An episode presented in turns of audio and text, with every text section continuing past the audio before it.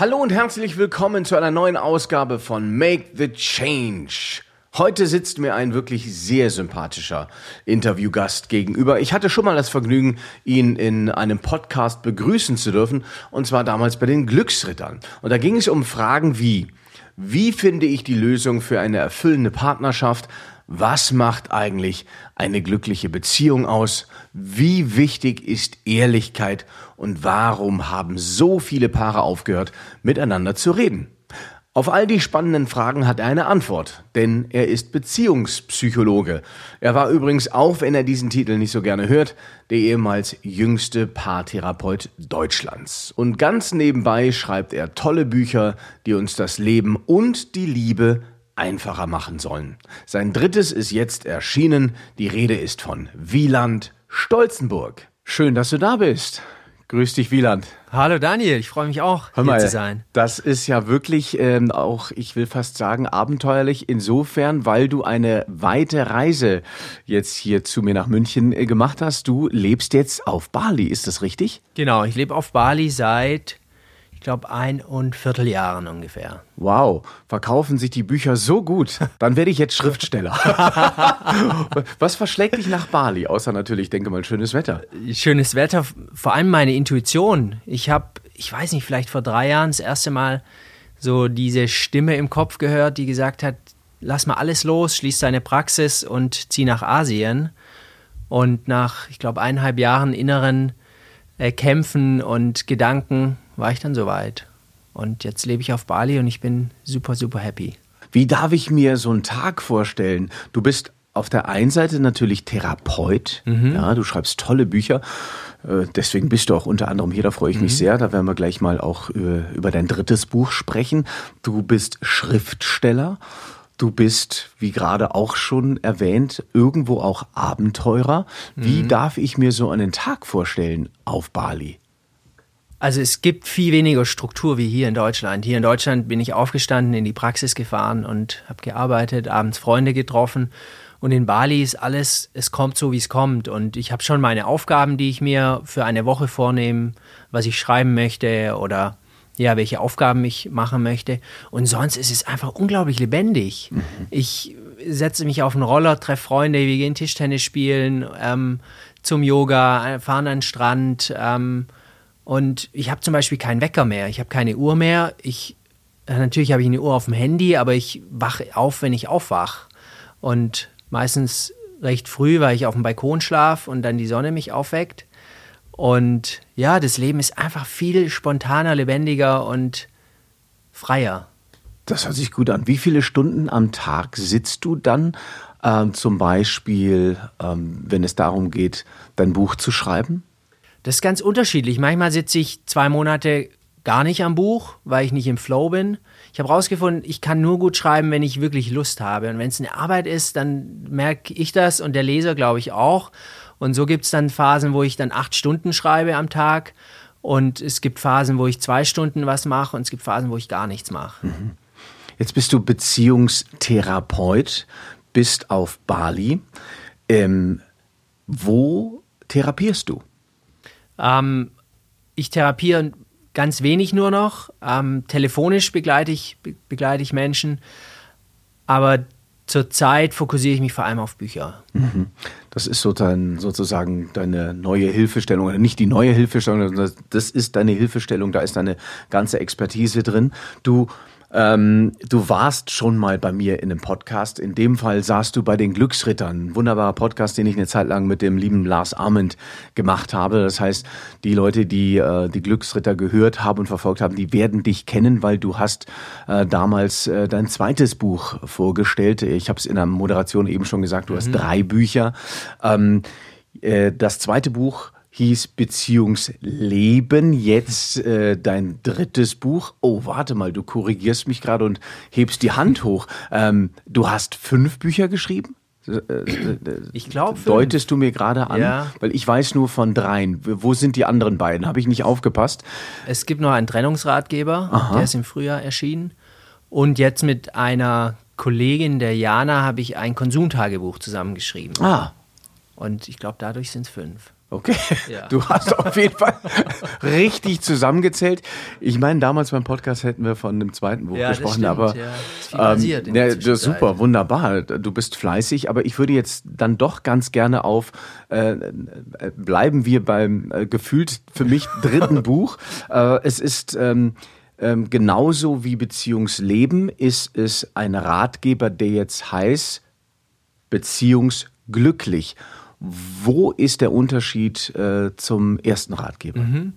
Der, der erste Ratgeber Beziehungsleben, da geht es vor allem darum zu erkennen, welche ja, Themen man aus seiner Biografie mitnimmt in die Beziehung, um sich selbst besser verstehen zu lernen, um selbst zu verstehen, welche Muster habe ich in Beziehungen. Und das können alle Menschen lesen. Da braucht man keine Partnerschaft dazu. Und das Beziehungsglücklich, das ist eher ein Buch mit ganz vielen praktischen Tipps, mit vielen Anregungen, Impulsen für Paare, für den Alltag einfach mehr. Und das andere ist eher so eine grundlegende Arbeit, die, die jeder irgendwann im Leben machen könnte, wenn, ja, wenn er glücklichere Beziehungen führen möchte. Das heißt, jetzt äh, konkret gibt es 27 Anregungen äh, in dem neuen Buch Beziehungsglücklich und äh, nicht nur Anregungen, sondern auch Übungen. Wie sehen die Übungen aus? Kannst du eine mhm. mal nennen?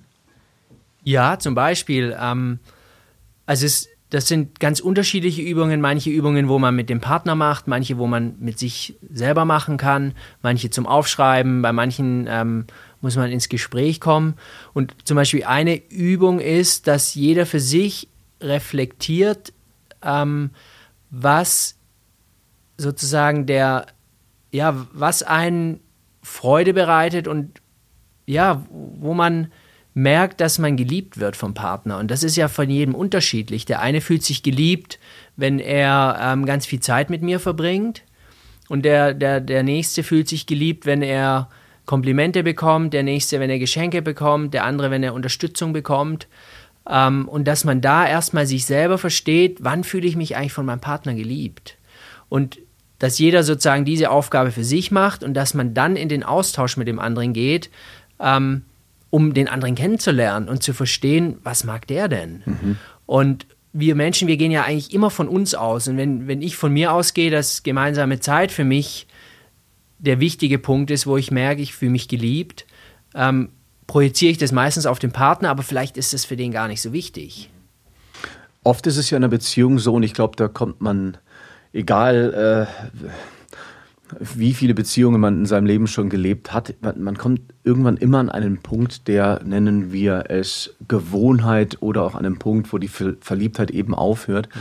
Und dann ähm, beginnt es, dass man Fehler an dem anderen eben festmacht. Mhm. Wie, dann, dann gibt es so diese typische Schuldfrage. Ja, ja. Wie gehe ich dann mit meinem Partner, beziehungsweise wie gehe ich mit mir um, wenn ich merke, es geht langsam in die Routine, es geht in die Gewohnheit oder ich habe sogar das Gefühl, ähm, ja, der Partner stört mich. Mhm. Ähm, ja, ich glaube, das, das kennt jeder, wie du sagst. Und in, in dem Punkt, finde ich, ist es unglaublich wichtig, dass man ähm, sich über die Erwartungen, die man an die Partnerschaft und an den Partner hat, Gedanken macht. Weil wir haben ja häufig dieses Bild, dass, dass wir etwas bekommen in Partnerschaften, endlich mal, weil vielleicht zu Hause mit den Eltern es nicht so leicht war und die erste Jugendliebe auch nicht. Und wenn wir mit der Erwartungshaltung in die Beziehung gehen, dass wir was bekommen, dann wird es immer schwierig. Und es geht darum, den Switch hinzubekommen, ja, zu erkennen, es geht darum, dass ich was gebe. Und im besten Fall bekomme ich was zurück. Ähm, und da gibt es, ich glaube, einige Kapitel, ich habe jetzt nicht, nicht die, die Nummern im Kopf, wo es darum geht, ja, diese Muster ein Stück weit zu erkennen und zu durchbrechen, welche Haltung nehme ich eigentlich in der Partnerschaft ein. Ganz viel basiert auf Wertschätzung. Was mache ich, wenn ich für mich nicht das Gefühl habe, ähm, der Wertschätzung eigentlich für, für mich selber, ist dann nicht eine Beziehung gleich zum, zum Scheitern verurteilt? Nein, definitiv nicht. Es gibt natürlich einen Teil von Wertschätzung, die, die in die Partnerschaft gehört und da gilt es dann natürlich mit dem Partner drüber zu sprechen und zusammen ja Wege zu finden, ähm, herauszufinden erstmal, ist das, ist das wirklich ein fehlender Anteil in der Beziehung oder nicht? Und ganz oft, wenn ich mich nicht wertgeschätzt fühle, hat das eher, eher was mit meiner Lebensgeschichte zu tun, weil ich das schon kenne, ähm, dass ich nicht wertgeschätzt bin, suche mir unbewusst genauso einen Partner wieder aus und der bringt mich genau an den gleichen Punkt. Und dann möchte ich unbewusst, was natürlich auch erstmal der leichtere Weg ist, von dem Partner genau das bekommen, diese Wertschätzung. Und darum geht es eben auch wieder zu verstehen, welches Muster habe ich denn. Mhm. Jetzt hast du gerade die Muster angesprochen. Wie erkenne ich denn mein Verhaltensmuster und was kann ich tun? Erstens, um die Muster, wie gerade schon gesagt, zu lesen, zu erkennen, aber auch sie so zu polen, dass es mir dann doch irgendwann zum Vorteil gereicht. Ähm, ich glaube, die Muster erkennen wir am besten dann, wenn wir merken, wir, wir sind verletzbar mit einem Thema. Und wir sind nicht nur verletzbar bei diesem einen Menschen, sondern vielleicht auch von dem Kollegen, wenn der uns ähm, die ganze Zeit Dinge ähm, verspricht und, und nicht hält und das triggert uns an. Ähm, wir kennen es, wenn, wenn sich Dinge in verschiedenen Partnerschaften wiederholen. Und letztendlich ist es dann eine Lebensaufgabe für jeden Menschen, diese Muster zu erkennen, ähm, in die Selbstverantwortung zu gehen, weil solange ich in der Opferrolle bleibe und den Finger auf meinen Partner richte und ihm sage, mach du das jetzt anders, solange wird sich nichts verändern, weil ich trage ja diesen wunden Punkt mit mir und ähm, den kann mein Partner nicht heilen. Er kann natürlich wertschätzend und unterstützend damit umgehen, aber er wird den nicht heilen können. Und das ist dann ein Prozess, der, der nicht, ja, den, der, der sieht nicht für jeden Menschen gleich aus, weil die Wunde und die Ursachen natürlich ganz unterschiedlich sind. Mhm. Aber der erste Punkt ist das Bewusstsein darüber und die Verantwortung, ja, das ist mein, mein sensibler Punkt mhm. und nicht du blöder Partner, ähm, jetzt habe ich schon wieder so einen Vollidioten. Oft äh, ist es auch so, aufgrund dessen, dass es so schnelllebig geworden ist, unsere, unsere Gesellschaft tritt auch ganz schnell irgendwo so eine gewisse Form der, der Langeweile fast ein. Mhm. Ähm, so dieses, dieses, ach, Tag ein, Tag aus dasselbe. Es überträgt sich dann ähm, äh, auch oft ins, Sex, äh, ins Sexualleben. Du sagst in deinem Buch, ähm, auch da kann geholfen werden. Wie kann denn Sexualleben aufgefrischt werden? Also zum einen, oder die, die Basis ist ja erstmal, dass ich weiß, was macht mir eigentlich Spaß.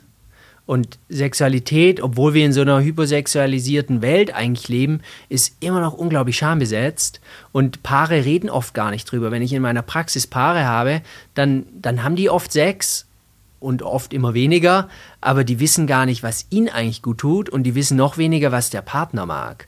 Und das ist immer für mich die Basis der Arbeit, erstmal für sich rauszufinden, was habe ich eigentlich für Vorlieben, was macht mir Spaß oder was turnt mich völlig ab.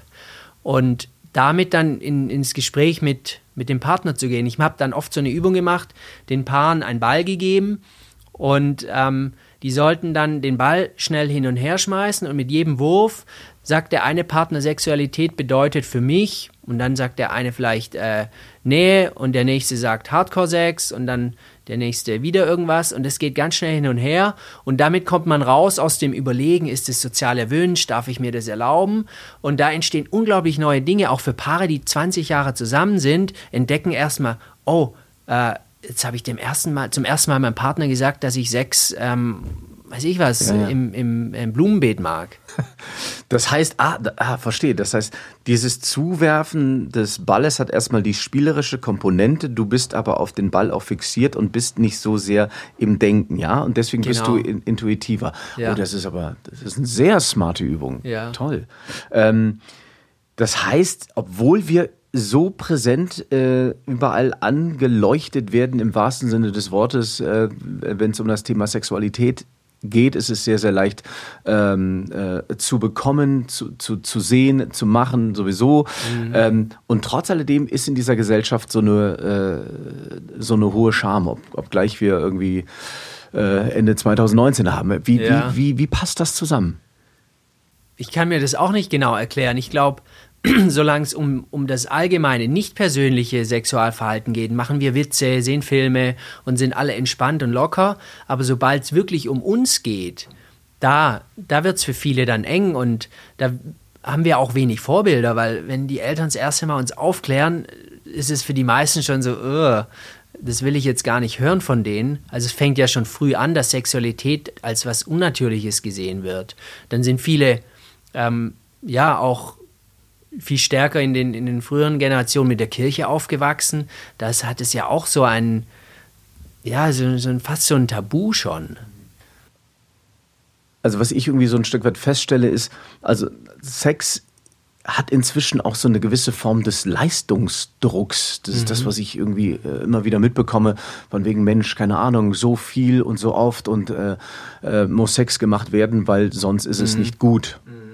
Ähm, wie gehst du da als Therapeut mit deinen Schäfchen um? Ähm, gute Frage. Also du, du sagst es ja, dieser Leistungsdruck, den erleben wir in allen Bereichen unseres Lebens, dass wir alles gut machen, alles, alles ausprobieren. Ähm, dass wir jede Möglichkeit nutzen.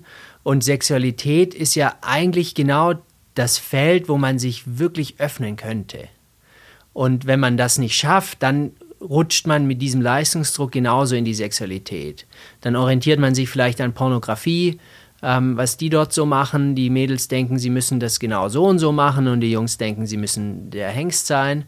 Und dadurch geht eigentlich genau diese Intimität, dieses Verschmelzen ähm, flöten, weil man im, im, im Leistungsdruck ist. Mhm. Und das ist genau die Herausforderung, sich da wirklich zu öffnen, dem Partner auch mit seinen schwachen und, und verletzlichen Seiten zu öffnen und sich wirklich zu zeigen, weil dadurch kann erst dann wirkliche erfüllende Sexualität auf langfristige Sicht passieren. Und da wir das eben in der Gesellschaft zu wenig lernen, uns wirklich zu öffnen und uns wirklich komplett zu zeigen mit allem, was wir sind, ähm, überträgt sich das mhm. genauso ins Schlafzimmer. Du hast eben gesagt, gerade als du die Übungsform reingenommen hast, ähm, hast mit, dem, mit dem Ball, dass, dass äh, Paare oft dann auch ähm, durch diese Übung lernen, ähm, einfach auch mal frei und offen zu sprechen. Hat demnach guter Sex ähm, einfach auch was mit der äh, Kommunikationskultur zu tun? Definitiv, ja. Das ist im Prinzip einfach die nonverbale Kommunikation, die sich fortsetzt. Und wenn, wenn ich sonst eine Beziehung habe, die die viel von Schweigen oder von Missachtung ähm, geprägt ist, wie soll ich mich dann im Bett öffnen? Mhm. Also wirklich mit, mit meinem vollen Wesen da sein. Und ja, das setzt sich genauso dort fort. Was ist für dich eine gute Liebesbeziehung? Eine gute Liebesbeziehung ist, wenn ich den Partner nicht brauche, in dem Sinn, dass ich bedürftig bin, aber indem ich mich freue, zusammen einen, ja, den Weg zu gehen. Ist jeder beziehungsfähig? Ja, jeder ist beziehungsfähig. Ich glaube, jeder hat unterschiedliche Startvoraussetzungen, aber jeder kann lernen, Beziehungen zu führen. Kommt man aus jeder Krise raus? Wenn man möchte, ja. Ja, und wenn ihr Lieben äh, in einer Krise steckt oder ja, vielleicht eure Beziehung ein bisschen auffrischen wollt oder einfach ein paar gute Tipps haben wollt, dann ist dieses neue Buch, dieser neue Ratgeber wirklich sehr zu empfehlen. Beziehungsglücklich. Du bekommst auch jetzt schon wahnsinnig viele Mails ähm, von Paaren, die sich sehr freuen über, über deinen neuen Ratgeber. Äh, kannst du mal erzählen, was die so schreiben? Ja, das ist teilweise sehr berührend, weil ich, ich wirklich aus Liebe die Bücher schreibe und möchte, dass Menschen ja Freude daran haben und daran wachsen können. Und vor kurzem habe ich eine Nachricht bekommen von einer jungen Frau, die ist schon länger mit ihrem Partner zusammen und die hat geschrieben, Wieland, wir haben beide das Buch wirklich intensiv durchgearbeitet und wir haben das erste Mal wirklich eine erfüllende Beziehung. Und da, ja, da geht mir das Herz auf einfach. Ja, und ich freue mich immer, wenn du hier sitzt und äh, mit mir ein kleines Interview führst. Ich hoffe, es kommen noch ganz, ganz viele Bücher von wo auch immer du sie schreibst. Bali, Bangladesch oder wo auch immer. Es ist völlig wurscht. Hauptsache, wir verlieren uns nicht aus den Augen. Und ansonsten gibt's ja auch noch deine Bücher. Herzlichen Dank für deinen Besuch, Wieland Stolzenburg. Danke, Daniel. Und ich glaube, du würdest gut nach Bali mal passen mit deiner Leichtigkeit und Fröhlichkeit. Und vielleicht klappt es ja dort mit dem nächsten Podcast. Großartig. Und dann weiß ich, äh, wo ich nächtige und nichts zahlen muss. also ich danke euch sehr fürs Zuhören. Wenn euch dieser Podcast gefallen hat, äh, ja, das würde uns beiden natürlich sehr, sehr freuen. Hinterlasst eine Rezension und äh, ja, ich werde natürlich auch in den Show Notes bekannt geben, wo ihr den Kontakt aufnehmen könnt zu Wieland Stolzenburg und werde natürlich all seine Bücher auflisten. Es sind fünf Stück an der Zahl. Euch eine schöne Zeit, wo auch immer ihr uns zuhört. Und don't forget, it's all about good energy!